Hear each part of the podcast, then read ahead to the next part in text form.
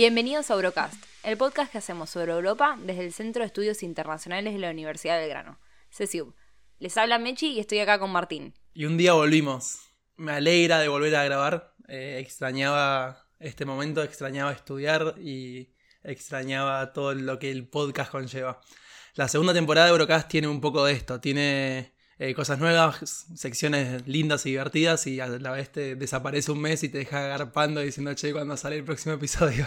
Pero lo cierto es que de a poco vamos adquiriendo estas cosas que tienen los podcasts, las cosas buenas y las cosas malas. De que a veces se puede grabar y a veces no se puede. Y creo que también la segunda temporada nos encuentra a nosotros los, los que lo hacemos, Mechi, Mili y yo, en un momento distinto. Mechi ya no estudia más, ahora está laburando y engrosando la fila del Estado y eso le quita espacio. Le, lo ayuda al gobierno de la ciudad, pero a, Eurocast no le sirve mucho.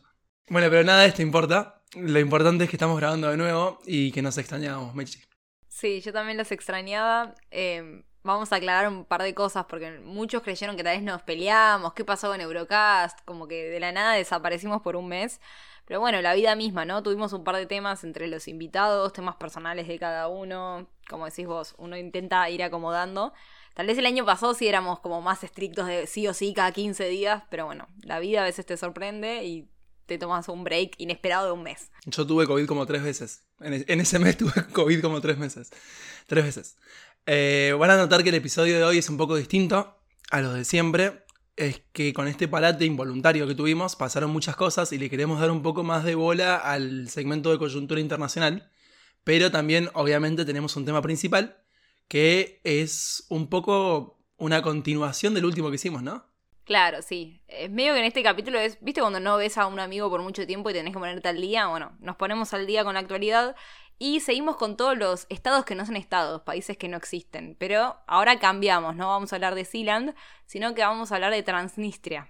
Sí, Transnistria. No sé cuánta gente lo habrá escuchado antes. Apuesto que mucha gente nunca lo escuchó y que es la primera vez. Yo tampoco lo escuché hace muchísimo tiempo. Yo la primera vez que lo escuché tiene que haber sido en 2014.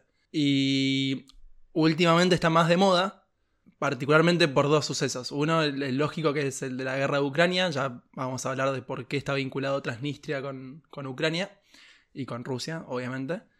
Y el segundo es algo que a mí me encanta, que es el fútbol. El equipo de Transnistria, el representante de Moldavia en la Champions League es el Sheriff Tiraspol. El Sheriff Tiraspol, estoy viendo tu cara, ¿ves qué pones? Estaba pensando. El Sheriff Tiraspol le ganó al Real Madrid, campeón de la Champions League, en la fase de grupos. Es decir, el equipo de Transnistria le ganó a el equipo más poderoso del mundo. Mirá. Algo que San Lorenzo no pudo. Cuando jugamos con el Real Madrid perdimos. el sheriff sí pudo, así que bien por el sheriff. Mirá, no. Bueno, yo lo conocía por. O sea, perdón, pero por Twitter, ¿no? Porque es como. Estaba este falso eslogan de que es el país, el último país comunista de Europa. Entonces siempre están esas fotos dando vueltas por ahí. Sí, métanse, vean las fotos porque son sacadas de una realidad paralela. El Parlamento, por ejemplo, está dándole la espalda a un monumento gigantesco de Lenin. Y tiene varios de esos detalles que son muy interesantes. Y trajimos a un invitado para hablar de Transnistria que tuvo la oportunidad de visitarlo, que son muy pocas personas las que pueden decir eso. Y es una persona que es muy famosa en las redes sociales, Mechi. Sí, por un lado en Twitter, también en Instagram y bueno, tiene su propio programa de televisión y estamos hablando de Fernando Duclos, que también es conocido como periodista, que justamente es un periodista que se dedica a hacer viajes a lugares extraños y a hacer crónicas sobre esos viajes. Exactamente, tiene un nombre artístico que seguramente la gente lo ubica más, que es ese que, que decía recién Mercedes. Pero basta de esto y pasemos ya al segmento de actualidad. Bueno, nos fuimos un mes pero lo bueno de este año, de todos los capítulos de Eurocast, es que hay un tema que no nos abandona. Y estamos otra vez hablando de Ucrania. Exacto, es una constante, desafortunadamente. Y en el último episodio que habíamos hecho, Mechi, habíamos vaticinado que el día 9 de mayo. 9 de mayo iba a pasar algo. No sabíamos bien qué iba a pasar, pero habíamos dicho va a pasar algo. Como buen internacionalista que soy, le pifié y no pasó nada. El día de la victoria que celebraba Rusia. Fue un día más dentro de la guerra. De, de, hecho, en el discurso que hace Putin, la mención sobre Ucrania es casi mínima y no se modificaron ninguno de los patrones sobre la guerra. Entonces, al no haber novedades tan grandes, sí vimos un análisis que nos pareció interesante. Sí, Martín está haciendo referencia a la opinión del historiador Stephen Kotkin, que le preguntaron cómo ve la guerra, y si bien no nos pudo decir qué es lo que va a suceder, nos dio siete claves para poder entender un poco mejor este conflicto. Así que si te parece bien, Martín, vamos a analizar estas siete claves que nos tiró. La primera es que en una guerra tres meses no son nada. Esto está muy bueno tenerlo en cuenta porque hoy en día, tal vez con los tiempos que manejamos, creemos que es un montón, pero si miramos la historia, realmente no es nada. Sí, hay sobrados casos en los cuales si uno miraba quién iba ganando una guerra a los tres meses, se hubiese llevado una, una, falsa idea, es simplemente una fotografía dentro de una historia que se va construyendo todos los días. Y si bien uno puede pensar que en base a lo que ha sucedido estos tres meses puede llegar a, a darse un resultado, lo cierto es que es poco tiempo y que la guerra no parecería cortarse o terminarse en breve. Claro, uno de los ejemplos que dio fue la guerra, bueno, durante la Segunda Guerra Mundial, cuando los nazis invadían la Unión Soviética, que se pensaba que iba a ser algo y terminó siendo otra cosa. Segundo punto. Rusia ha cometido terribles errores de cálculo. Uno, por ejemplo, es que subestimó Zelensky, a Ucrania y a la reacción de Occidente. Sí, yo creo que eso es el principal error de cálculo, porque si bien él supo que no se iba a Estados Unidos a meter en una guerra directa contra Rusia por Ucrania, creo que subestimó la ayuda económica y militar y cómo Ucrania podía usarla. Y por lo pronto, en tanto y en cuanto Ucrania siga recibiendo esa ayuda, Ucrania va a poder seguir haciéndole frente a la guerra. Claro. Bueno, un poco conectado con eso, tal vez al subestimar pensaba que la guerra iba a terminar antes y se extendió mucho más. Otro de los puntos refiere a que, bueno, Rusia ya medio que achicó sus objetivos, o por lo menos no tiene los mismos objetivos que al principio. Sí, eh, la verdad es que nunca supimos bien cuáles son claramente los objetivos. Siempre se comenta de si quería todo Ucrania, si quería solamente el sur de Ucrania, si quiere que se le reconozca legalmente Crimea. Los objetivos nunca fueron abiertamente declarados por Putin. Simplemente somos nosotros los analistas los que suponemos cuáles son los objetivos, pero sí como dice Kotkin, aparentemente los ha disminuido. En base a que no le está yendo tan bien. Claro, teniendo en cuenta que no está avanzando tanto. Pasamos a otro punto, este ya un poco más mediático de redes sociales, que Ucrania ganó la guerra en Twitter. Sí, la ganó por goleada la guerra en Twitter. Yo no sé qué tan popular es la red del pajarito en, Rusia, pero en Occidente es, hay un apoyo masivo y creo que Zelensky ha formado parte también de esa de esa masa crítica favorable para Ucrania. Claro, lo que sería la opinión pública o el espacio público a nivel internacional, la retórica que viene por parte de Occidente y de, Ucrania es, la que quedó. Es como que están, están todos de acuerdo con eso. Eso me hace acordar que siempre volvemos otra vez a las cancelaciones, a la cantidad de torneos donde dejaron a Rusia fuera. Y mismo hoy leí que, viste que se fue McDonald's de Rusia. No, no sabía. Bueno, se fue McDonald's y un ruso compró las franquicias y le cambió el nombre, entonces ahora están reabriendo los restaurantes, pero con otro nombre. Bueno, me voy de McDonald's, retomando el territorio. Rusia controla el 20% del territorio ucraniano, que es el triple que en febrero. Rusia perdió la guerra en Twitter, pero ha avanzado mucho en territorio ucraniano y lugares estratégicos, y los que no controla los bloquea. Entonces, no hay que decir que, que esto es una guerra perdida para Rusia, ni mucho menos. Ucrania se encuentra en una situación de aprietos. Tiene 12 millones de desplazados y refugiados, un 35-50% de paro y las infraestructuras muy golpeadas. ¿Qué dice Zelensky? Que hacen falta 7 mil millones al mes para mantener a este país funcionando. Una locura. Y la pregunta es cuánto de eso que necesita hoy está produciendo. Yo calculo que tiene que tener la mayor parte de las empresas muy frenadas, todo el, la cadena de suministros también hiperfrenado y que dependen, no sé en qué porcentaje, pero calculo que muy alto de las ayudas internacionales, especialmente las de Estados Unidos. Y el último de los puntos, Mechi, ¿cuál es? Está muy relacionado a lo que acabamos de decir, que es cuál es la apuesta de Putin. Esperar. Esperar a que Ucrania sufra eh, económicamente hasta que no dé más. Como decís, ¿qué tanto está produciendo? Depende de ayuda económica. Claro, que se dé sangre, básicamente. Y mientras preparábamos el episodio, eh, a vos se te había ocurrido una, una, analogía con algo, un momento histórico que ya había sucedido en, en Ucrania justamente por parte de la entonces Unión Soviética, que es el Holodomor, así se dice, ¿no? Sí, había recordado ese momento histórico porque fue cuando Stalin, al tener, em, creo que fue contra los kulaks ucranianos que se habían revelado, lo que hizo fue simplemente rodearlos y matarlos de hambre. Entonces me hizo acordar un poco a eso. Tal vez no, no sé si es el mejor análisis, pero si estás esperando a que se mueran de hambre y que no aguanten más económicamente, un pequeño paralelismo se puede hacer. Sí, bueno, y vinculado al tema de Ucrania, en la semana reapareció Angela Merkel, que estaba escondida en un búnker, no sé dónde estaba, pero no, estaba dando notas, es lo que sabemos. Sí, estuvo seis meses de silencio, donde aprovechó también para ir a Italia y pasear por el mundo.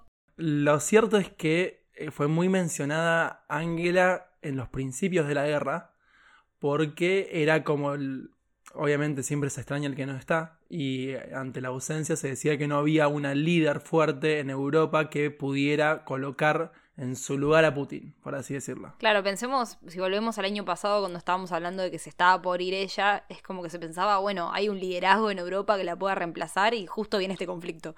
Exacto. Eh, a, mí no me gusta mucho esa, esa forma de, ver el conflicto porque deja de lado los vínculos, sin que Merkel y Putin no es que sean amigos, ni socios, ni nada.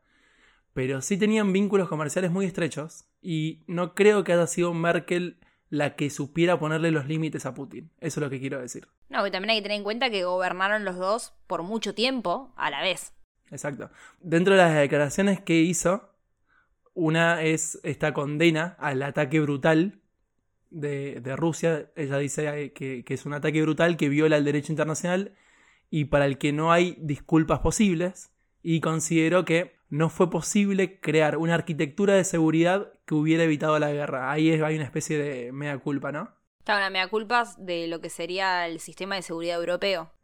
Sí, eh, un, sistema de ayuda temprana, a lo mejor a Ucrania, o, a, hacer lo suficiente para, para evitar lo que está pasando hoy. Ok, ¿y qué más nos contó? Dijo que la pregunta que se hace es si podría haber hecho algo más ella para evitar una tragedia así. Y contó que en 2007, en una charla que tuvo con Putin, él le confesó que para él la desintegración de la Unión Soviética fue la peor catástrofe del siglo XX. Y Merkel dijo, para mí esto fue una liberación personal. Claro. Dice, ya entonces quedó claro que había un gran desacuerdo entre los dos. Claro, recordemos que ella estuvo en la Alemania Oriental y Putin, eh, si no me equivoco, también estuvo trabajando ahí. Pero él, o sea, desde el punto de vista de un ruso y pensar que se terminan los mejores años, o sea, que cae la Unión Soviética, no sé si los mejores años, pero si no, de esa vergüenza que sufrieron después de la caída de la Unión Soviética versus Merkel que la estaba sufriendo. Claro, bueno, Merkel habla ruso y Putin habla alemán. Pero las conversaciones entre ellos son en alemán porque Putin habla mejor alemán que Merkel ruso. Después, y la última, para Merkel, Putin quiere destruir Europa quiere destruir a la Unión Europea porque la ve como un precursor de la OTAN. Pero sostiene que la única forma de encontrar una, resolución al conflicto es a través de la vía diplomática. Que la guerra no es la solución, básicamente. También supongo que entonces ella siempre comprendió la importancia que tenía Ucrania para Putin y para Rusia, habiendo tenido estas conversaciones. Es muy posible que, haya hecho ese análisis de cálculo que mucha gente no hizo. Eh, vamos ahora con el último tema de actualidad. Sí, nos corremos un poco de Ucrania, nos asusten, vamos a volver. Y ahora nos vamos a Reino Unido, vamos a Boris Johnson, que tuvo un voto de censura. Ahora, no es la típica moción de censura que conocemos, ¿no, Martín? Sí. Eh, a ver, recordemos, vamos por partes. Boris Johnson, primer ministro de Gran Bretaña, ha sorfiado, por así decir, una serie de errores y escándalos, como pocos primeros ministros en, en Gran Bretaña. Sí, uno de los últimos fue el conocido como Partygate, que fue esto que se descubrió que él estuvo, va, que tuvo una fiesta en un momento en el que claramente no daba por las restricciones y sobre todo porque fue justo cuando murió el príncipe Felipe. Exactamente. Entonces, por un lado tenemos las fotos que recorrió el mundo de la reina Isabel sola en el funeral, llorando la muerte de su esposo, Y por otro lado tenemos a Boris Johnson haciendo fiestas en Downing Street. Y ese contraste entre la siempre amada figura de la reina, con su forma de estado y de comportarse, y Boris Johnson siendo lo opuesto, hizo que la opinión pública mostrase que la mayoría de los británicos quieren que dimita, que renuncie Boris Johnson a su cargo. Bueno, ¿y qué pasa? El partido, el, el Partido Conservador, responde a esto. Responde eh, sabiendo que ha perdido el apoyo y hacen un sistema por el cual se vota si quieren que Boris Johnson siga siendo el líder o no del Partido Conservador, se llama moción de censura, y en esta circunstancia Johnson sale ganando. Los votos, si no me equivoco, eran 211 a favor, 148 en contra. Pero esta victoria matemática no es una victoria política. Claro, tengamos en cuenta que es como que la organización del partido es como si fuese un parlamento, pero puertas hacia adentro. O sea, que están cuestionando la figura del líder supremo del partido. Ahora, lo que dicen los analistas es que si bien no fue censurado, o sea, si bien no ganó el, voto en contra, en otros casos históricamente, tiempo después de que los líderes sufrieron esto, se van del gobierno. Sí, hay una cosa que yo no creo que pase, que Boris Johnson renuncie. Me, lo imagino aferrándose con uñas y dientes al, al, al gobierno y si lo quieren sacar, lo van a tener que sacar, no, no digo por la fuerza, pero sí con, por, la, por los votos. No, no me imagino una decisión de él diciendo, bueno, saben, los escuché y creo que no es el mejor momento para que yo lidere el partido. Para nada.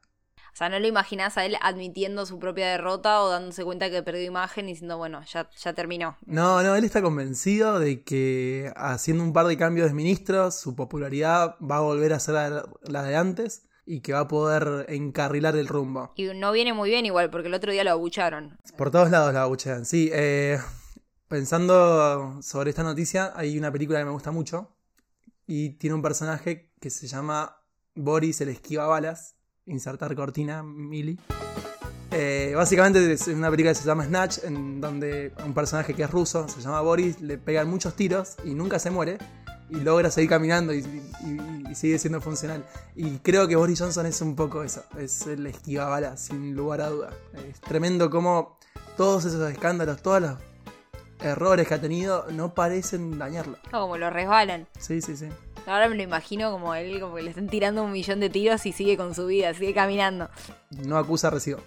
Creo que con esto estamos un poco más al día. Eh, espero que el próximo episodio no, no pase tanto tiempo, así el segmento de actualidad es un poco más corto. Pero pasemos al tema principal.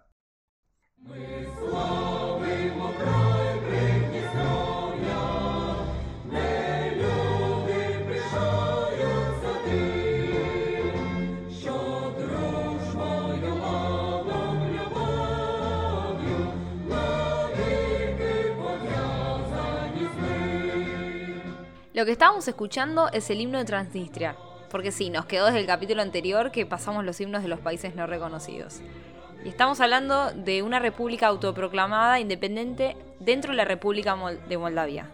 Recordemos, hay un país en Europa, no es el más famoso, no es el más rico, que se llama Moldavia.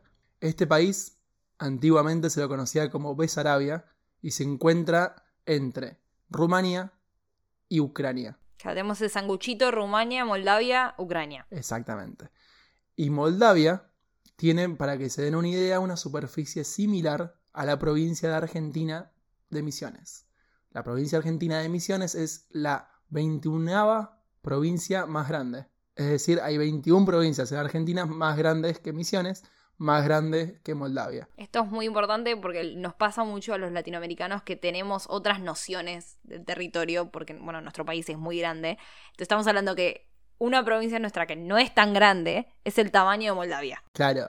Y Transnistria, el protagonista de este episodio, tiene el mismo tamaño que un departamento en Misiones. Yo me puse a ver el mapa, el que es más similar se llama San Pedro, lugar que no conozco y que no sabía que existía, de ser sincero, pero es del mismo tamaño que Transnistria. Para lo que hacen los mapas, Transnistria en general no existe, si vemos no, no es un país reconocido, pero si ponemos el foco en Europa Oriental vamos a ver que en el norte de Rumania, donde está Moldavia, hay una franja en el este que es el protagonista de hoy, que es Transnistria. es toda la parte que es fronteriza con Ucrania. Sí, lo separa un río y del lado izquierdo está Transnistria. Exactamente, el río Dniester. Sí, ya así como dato de color. Transnistria solo es reconocido por tres estados que a su vez tampoco son reconocidos por las Naciones Unidas. Y estamos hablando de Abjasia, Osetia del Sur y Nagorno-Karabaj, que también son estados que surgieron después de la Unión Soviética. O sea, para que se den idea que estamos como en este club de estados no reconocidos que surgieron de la Unión Soviética. Sí, Moldavia es un país que es un productor de vino y son amantes del vino. Curiosamente, uno de sus principales mercados, Rusia, no le quiere comprar a Moldavia, pero hay pocas cosas que sean conocidas de Moldavia. Una de ellas es una canción de una banda pop que seguramente todos alguna vez escuchamos o bailamos.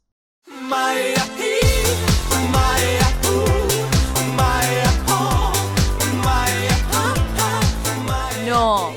¿En serio esta canción es moldava? Te lo juro. Es lo más conocido que yo conseguí de Moldavia. Pero- hiciste una búsqueda. No, te juro que me costó. eh. Moldavia es un país muy humilde. Entonces no, no es que haya un montón de cosas. Es de los países menos visitados de Europa. Pero sí tiene, y volviendo a la parte seria, muchos lazos culturales con Rumania. Tiene el mismo idioma, los dos son países latinos, es decir, tienen el mismo alfabeto que tenemos nosotros. Si se fijan, la bandera de Moldavia y la de Rumania son prácti- prácticamente iguales. Copy paste. ¿Y qué pasa? Transnistria no comparte estas cosas. Transnistria es mayoría eslava, tienen un- su propio alfabeto, que es el mismo que tienen los rusos, que es el alfabeto cirílico, y tienen mucha presencia de rusos y de ucranianos. Este conflicto es muy similar a lo que dijimos en Ucrania, en el capítulo que hicimos de Ucrania, que había una división entre el este y el oeste. Bueno, claro, sí, lo volvemos. mismo. Volvemos otra vez. Es un estado que fue parte de la Unión Soviética y hay una mayoría eslava de rusos y ucranianos, como dijo Martín. Son más del 50%, mientras tenés un menos del 40% que son moldavos ahí adentro. Yendo a la parte legal, Moldavia considera a Transnistria parte de su territorio. El nombre es Unidad Territorial Autónoma con Estatus Jurídico Especial Transnistria. Mientras que, para Transnistria, ellos son un gobierno independiente denominado la República Moldava de Pridnestroviana, simplificado para los amigos Transnistria. Claro, o sea, para todo el mundo es un territorio dentro de Moldavia que Moldavia no estaría pudiendo controlar, mientras que para ellos y los otros tres estados no reconocidos es un estado independiente. Bueno, pero lo cierto es que viven medio millón de personas que controlan sus fronteras, que tienen su moneda, tienen su himno, tienen su idioma, tienen su alfabeto. En la práctica funciona como un Estado. En la ley, de hecho, son parte de Moldavia. Por eso el país que no existe. Y después un dato que vamos a retomar es que también tienen tropas rusas adentro de Transnistria. Bueno, hablemos un poco sobre la historia. ¿Cómo, cómo llega a existir una... ¿cómo, cómo decirlo? Una situación tan especial como la de Transnistria. Sí, nos tenemos que remontar a... Uy, son las clases estas de historia contemporánea de la facultad. Bueno, vamos a tratar de simplificarlo. Nos tenemos que retomar a la Segunda Guerra Mundial. Sí, eh, a un momento puntual. El pacto Molotov-Ribbentrop. Si lo recuerdan, es el pacto que hizo Stalin con Hitler, que tenía cláusulas secretas, como la conocida de donde partían Polonia, y donde habían territorios donde que Hitler o Alemania le cede al- a la Unión Soviética para que sean parte de, de su esfera de influencia. Exacto. Entre ellos, todo lo que sería esta parte que incluye Rumania, Moldavia y Ucrania. Y esa parte había quedado bajo dominio nazi. Claro.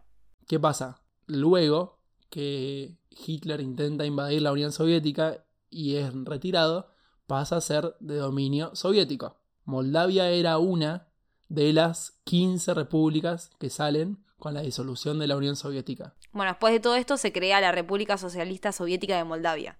Y durante esta etapa, el este, es decir, la zona de Transnistria, era la parte desarrollada, era la parte industrial. De hecho, llegó en algún momento a producir el 50% del PBI. Una región que no es la más grande tampoco, pero sí está el, socialismo de Stalin funcionaba un poco así, de concentrar en algunos sectores eh, la industria y en otros la parte de, de agricultura. Cuestión que estaba más desarrollada.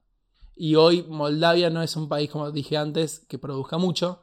Y encima tiene el problema este interno de que una de las partes desarrolladas no, no paga los impuestos como de- pagaría cualquier otra región.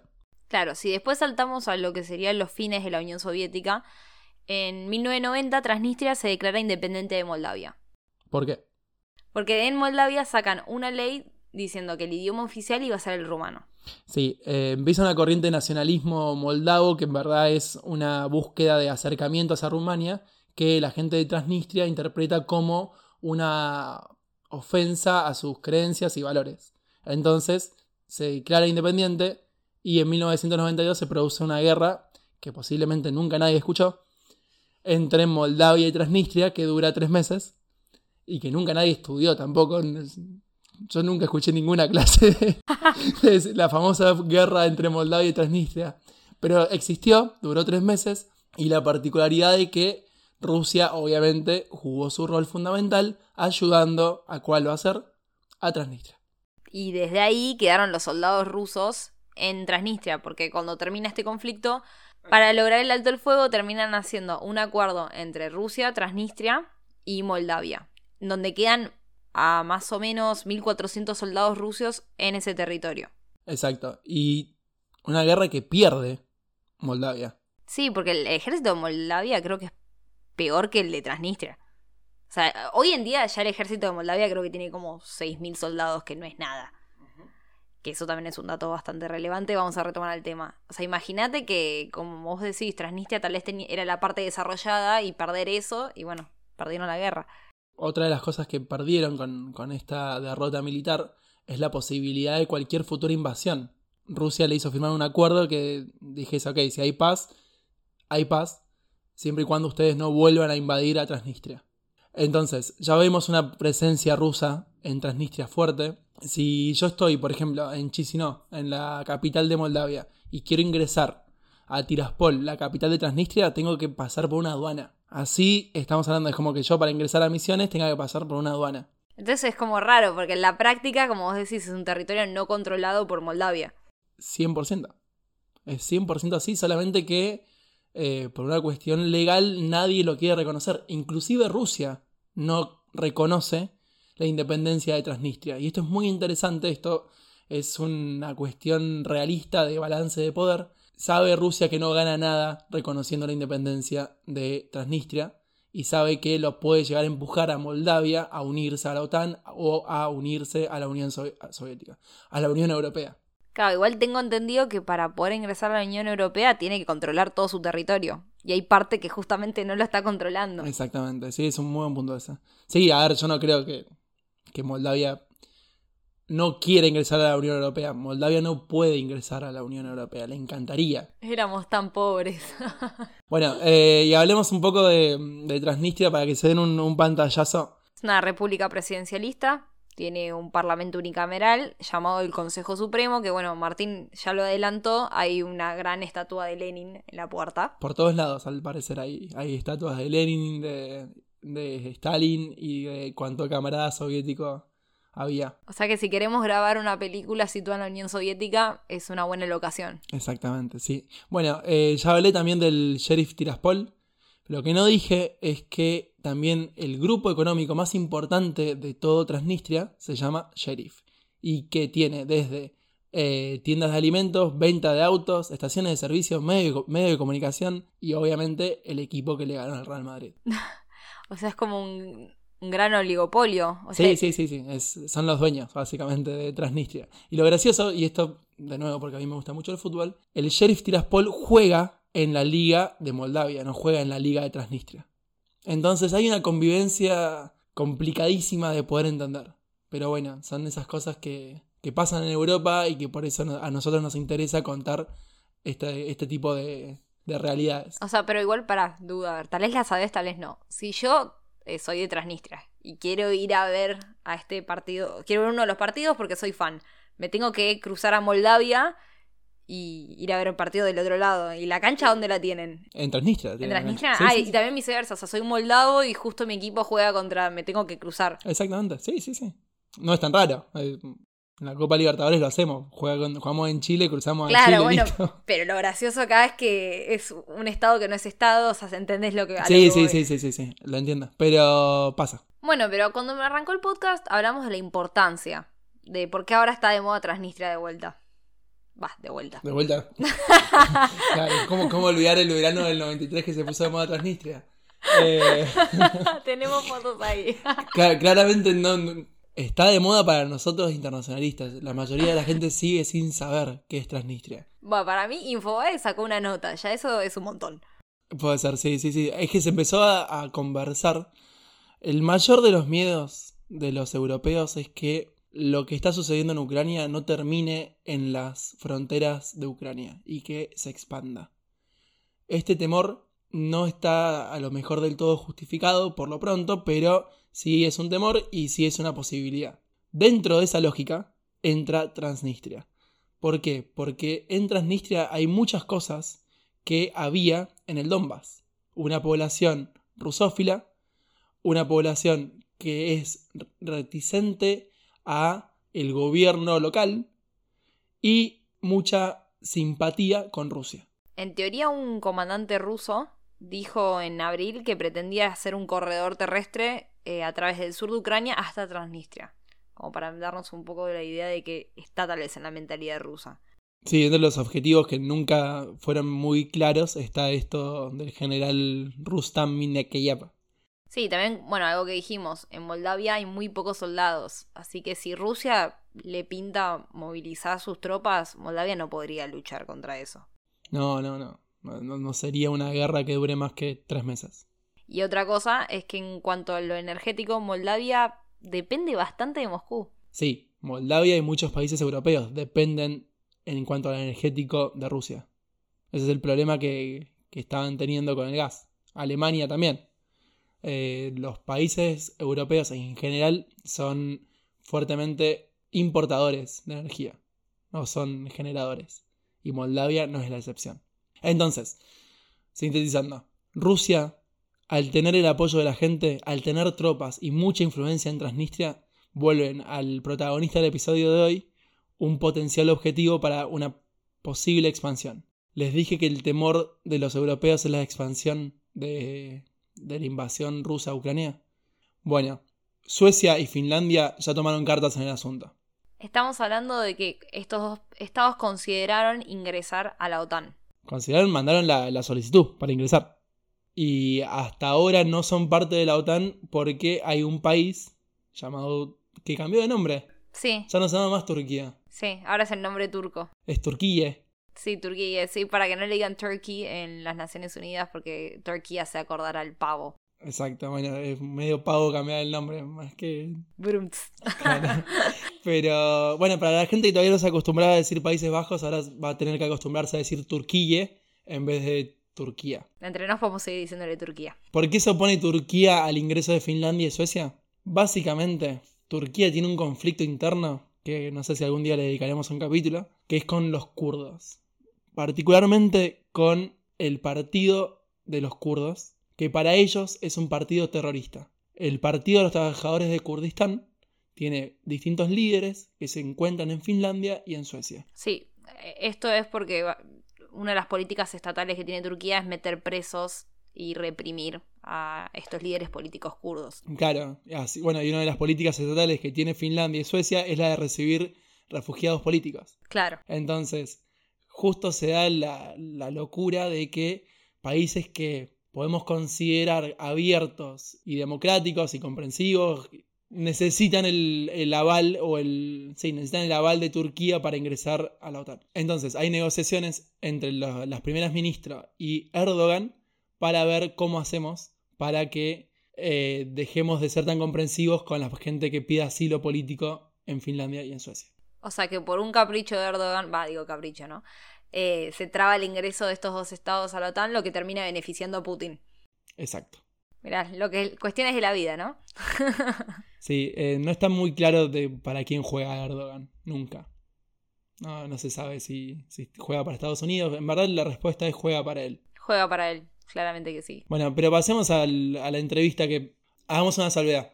Nuestro invitado del día de hoy, Fernando, está viajando por India y por Sri Lanka, entonces van a notar que no es la conversación habitual. Claro, están acostumbrados a que tengamos una mayor interacción con el invitado. Bueno, la verdad que Fernando en el medio de su viaje nos dio un poco de su tiempo y bueno, hicimos lo que pudimos para hacerlo participe de, de este episodio.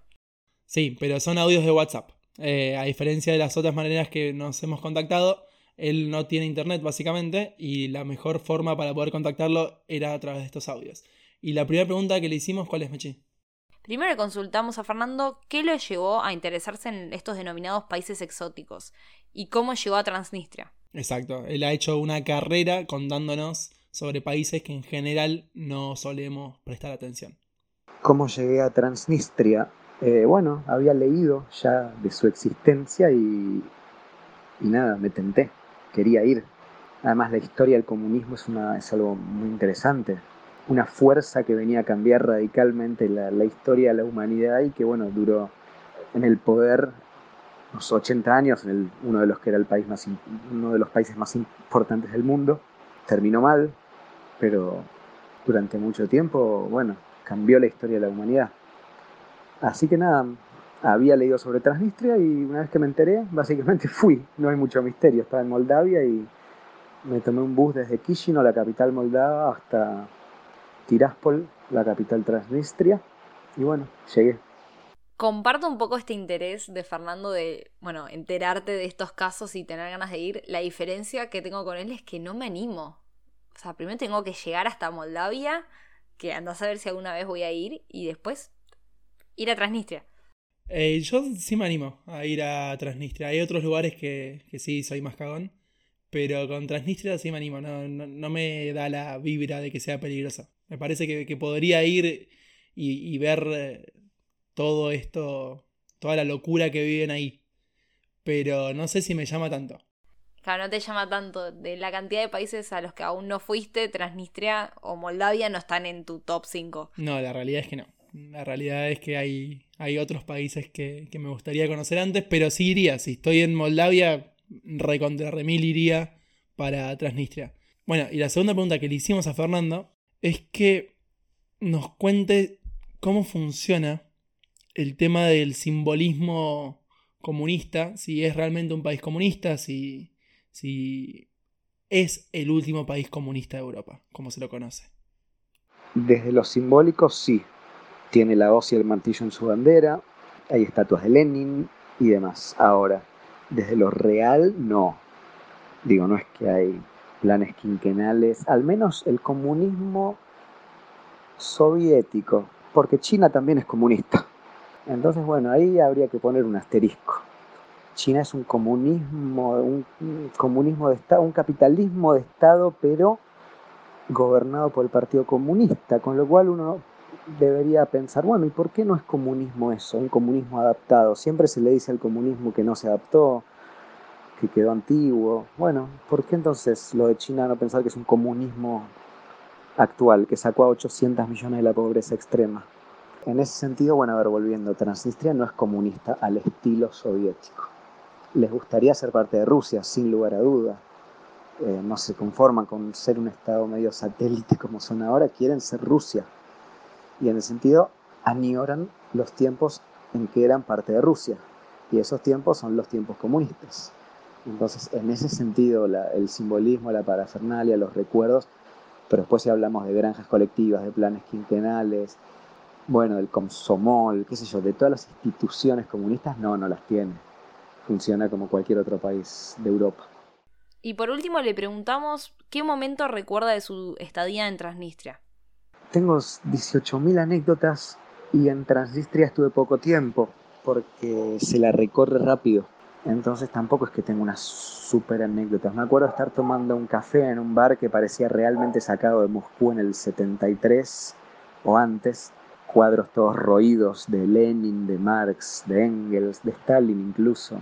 Y bueno, nada, de estar tomando ese café en ese lugar con un mozo que también pasaba probablemente los 80 años, con bustos chiquititos de Marx, de, de Gagarin, de diferentes figuras comunistas y soviéticas y pensar, wow, realmente me metí en el túnel del tiempo.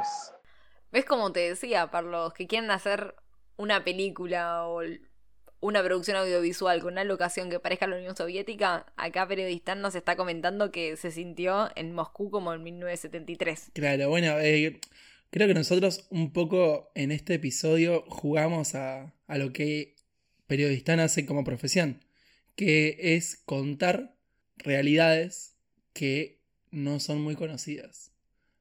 Yo entiendo, hay, hay cosas que, que son a veces más llamativas, o no, a mí me llamó de Transnistria el, el desconocimiento, el decir, ok, hay un lugar que tiene un autogobierno y que tiene toda una simbología soviética que la Unión Soviética se cayó hace más de 30 años. Claro, estamos en 2022 y todavía tienen la estrella, la hoz, eh, la estatua de Lenin. ¿Podemos hablar de la estatua de Lenin? Claro, bueno, y- pero tienen una economía capitalista.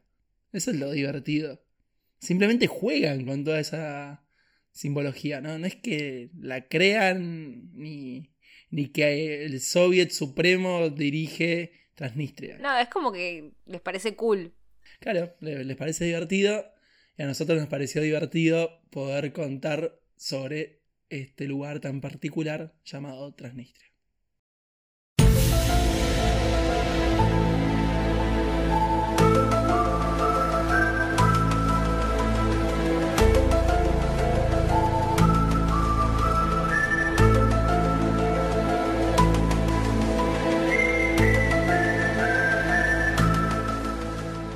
Hoy tengo el placer de presentarla de vuelta a Mili con su segmento La Luz Mala.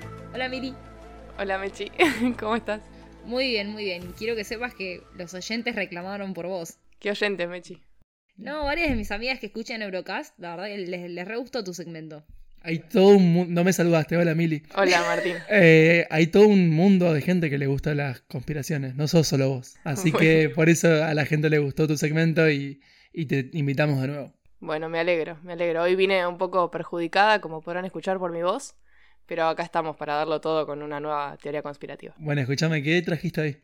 Eh, bueno, la premisa del día de hoy es Finlandia no existe. Es un invento de Japón y de Rusia durante la Primera Guerra Mundial y lo que nosotros conocemos como Finlandia, según esta teoría, es parte del mar Báltico. O sea, sería como la Pampa, pero de Europa. Claro, una cosa parecida.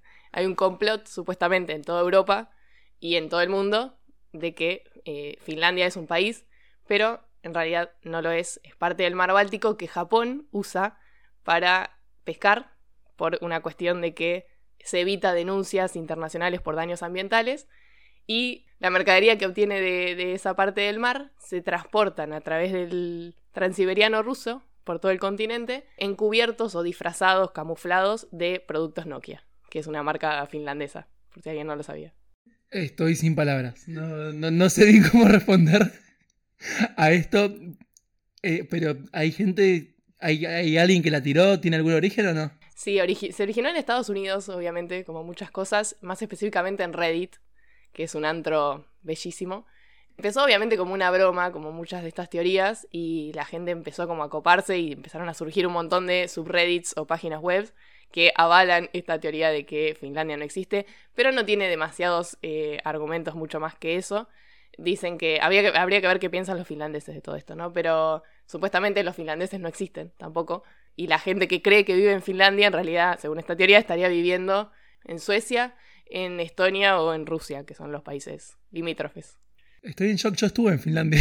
Sí, me, me imaginé que ibas a estar en Finlandia. A ver, tirarme algún dato copado de Finlandia. Eh, yo estuve en Finlandia. eh, fue el único lugar donde se me congeló la cara. No podía hablar. Y fui a un sauna. La peor experiencia de mi vida fue en un sauna en Finlandia. Que no puedo contar por acá. Pero fue la peor experiencia de mi vida. Y fue en Finlandia. O en otro lugar, aparentemente. Oh, claro, Martín, creías que estabas en Finlandia, pero acá ahora estamos aprendiendo de que no. Fue todo un engaño.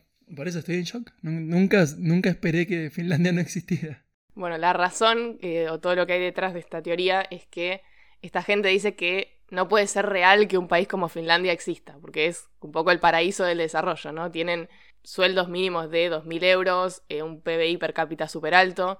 Fue seleccionado como el país más feliz del mundo por los últimos cinco años, según un índice de, de la ONU, eh, incluso en años de pandemia. Es demasiado bueno para ser real. Bueno, tiene una tasa de empleo muy alta también, una esperanza de vida mayor de 80 años, un eh, sistema educativo, principalmente el primario, muy fuerte, eh, mucha seguridad, baja corrupción, etcétera, etcétera. Pero lo que no te cuentan, porque acá hay un... eh, la- los que inventaron esta teoría pecaron de cherry pickers, Perdón, ¿pecaron de qué? El cherry picking es la falacia de la evidencia incompleta. Es algo que suelen hacer mucho en estas teorías, que es que agarran lo que les conviene para justificar su teoría y dejan afuera datos que no tienen nada que ver. Y lo que no te dicen es que en Finlandia, si bien tienen todas estas cosas positivas que les venía diciendo, también hay una tasa muy alta de suicidios, por ejemplo, que supera las tasas normales de otros países de la Unión Europea, que está relacionado bueno, con problemas mentales y también tienen un problema muy serio con, con el tema del alcoholismo. Así que, eh, nada, esas cosas obviamente no te lo cuentan. Bueno, yo cuando estuve en Finlandia me suicidé. y reviviste para el podcast. Eh, no, pero mm, sí, Finlandia tiene un montón de cosas buenas, así como las contaste vos. Así que para la gente que no lo conoce, yo sí recomiendo ir a Finlandia. Hace mucho frío y existe. Y para, te tiro la- el argumento definitivo de esta teoría y el último, ya para cerrar con esto. Eh, y, y nace del propio nombre de Finlandia, que supuestamente es un nombre compuesto por dos palabras en inglés: fin, que significa Eh, aleta de pez. claro, y land, que es tierra. Entonces, supuestamente, Finlandia sería la tierra de las aletas de los peces. Entonces, estaría conectado con el tema de la pesca y Japón. Es impresionante, internet es impresionante. Es maravilloso. A mí me quedó un poco el tema que, o sea, que el ladrillito Nokia 1100 que yo tuve es parte de todo este invento. Eh, sí, sí. Y tengo un dato para contarte de Nokia relacionado con Japón, que es muy random, que no tiene mucho que ver con la teoría, pero bueno, me pareció interesante, lo estaba leyendo. Eh, es un poco inchequeable. Bueno, no lo pude chequear tal cual, pero sé que es algo que sucede en Japón y en los países de, de Asia. Y es que leí que los teléfonos Nokia, cuando Nokia fabricaba teléfonos, venían sin el número 4 en países como Japón, China o Corea.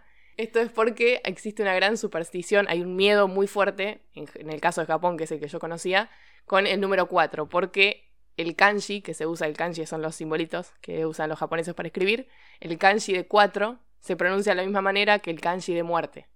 Entonces los japoneses intentan evitar a toda costa el número 4, no tienen ascensores con piso 4, no tienen hospitales con habitación 4, las casas no tienen 4. Eh, entonces lo intentan eh, evitar a toda, a toda costa. Incluso el sistema numérico, ellos cuentan y tienen dos maneras de decir 4, que es una es shi, que significa muerte también, y la otra es yon. Y te cuentan ich, ni, san, yon. No te cuentan con el shi. ¿Está chequeado lo que estás diciendo o también Está- es una conspiración? No, lo de la superstición está chequeado, está chequeado. Eh, lo que sí no pude terminar de chequear, que no pude encontrar ni una foto ni nada, es sobre los teléfonos sin el número 4. Pero que es una superstición, eh, lo del tema del 4, eh, es una superstición. Muy fuerte en Japón. No sé cómo terminamos hablando de Japón, igual, pero bueno, si quieren volvemos a Finlandia. Quedé fascinada.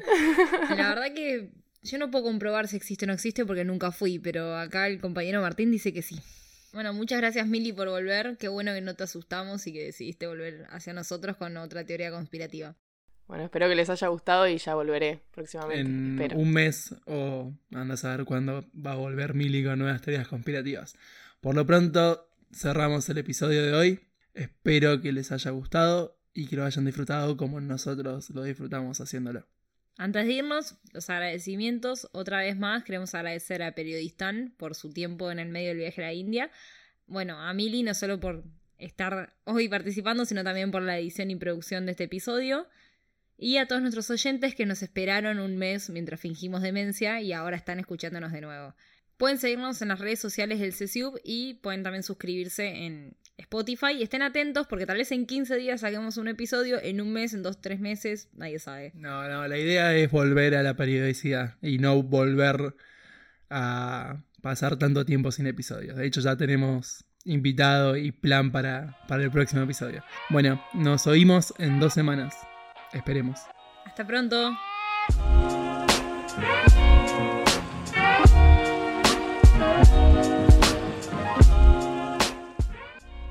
Mechi, Martín, ¿sabes que me olvidé de recomendar película y serie? Eh, la película la comenté, es Snatch. Y la serie, la estuvimos hablando, es conocida, pero para el que no la vio, se llama Borgen. Y es una, una serie ideal para entender el parlamentarismo europeo. salió la nueva temporada de Borgen, así que vayan a verla.